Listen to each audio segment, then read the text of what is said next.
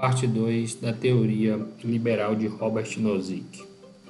A obra de Nozick em questão está dividida em três partes. A primeira justifica a existência do Estado mínimo. A segunda alega que nenhum Estado mais amplo pode ser justificado, porque é moralmente injusto e atenta contra a liberdade das pessoas. A última parte busca igualmente justificar o Estado mínimo, mas por meio de argumentos ditos utópicos. Enfim, toda obra tem o objetivo de legitimar o Estado mínimo e desqualificar qualquer outra forma de organização estatal. Para chegar às suas teses, o autor recorre metodologicamente a quatro postulados centrais. Primeiro, a teoria da mão invisível. Segundo, a teoria do estado de natureza para justificar a existência do Estado, mesmo que nenhum Estado real jamais tenha surgido dessa maneira. Terceiro, a teoria do individualismo metodológico. E quarto, a desigualdade econômica e social como um valor positivo. Sobre o postulado da mão invisível, ele explica a história do papel do Estado, uma vez que assevera que os fatos são construídos desprovidos de intencionalidade de indivíduos, grupos, frações de classes ou classes sociais.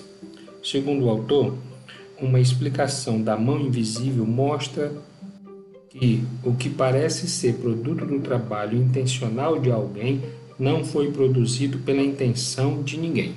Sobre o segundo postulado, a teoria do estado de natureza, Nozick recorre à explicação da sua teoria de natureza ao equivalente Lockeano. E o que isso significa?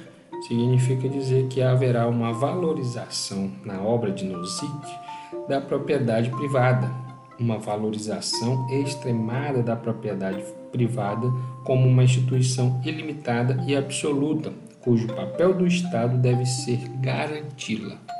Essa é a centralidade da obra de Nozick sobre o aspecto, sobre o segundo postulado, a teoria do estado de natureza.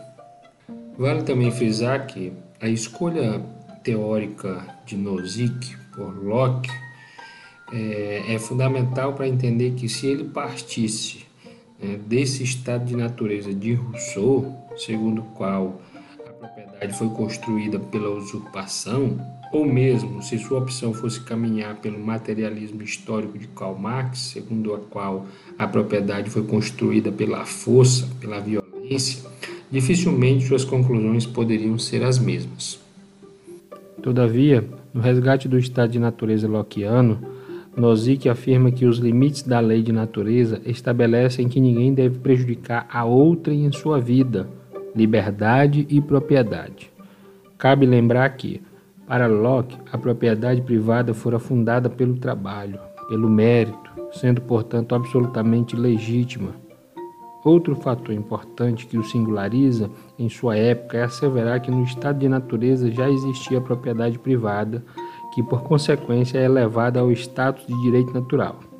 Com efeito, para garantir esses direitos básicos das leis da natureza, Locke afirma que os homens realizaram um contrato que criou o Estado.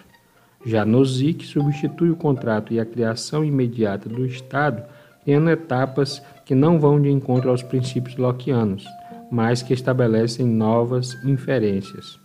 Para ele, na passagem do estado de natureza até o advento do Estado, foram criadas, primeiro, agências de proteção, cujos objetivos eram garantir os direitos naturais do pensamento lockeano, vida, liberdade e propriedade dos associados.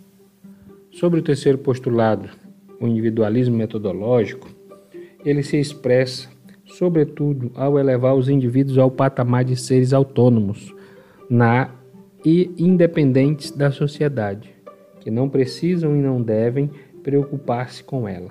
Essa premissa atinge o apogeu quando o autor defende que os homens não devem ser tributados em favor do bem-estar de outrem, pois, se assim ocorrer, o indivíduo estará sendo sacrificado injustamente.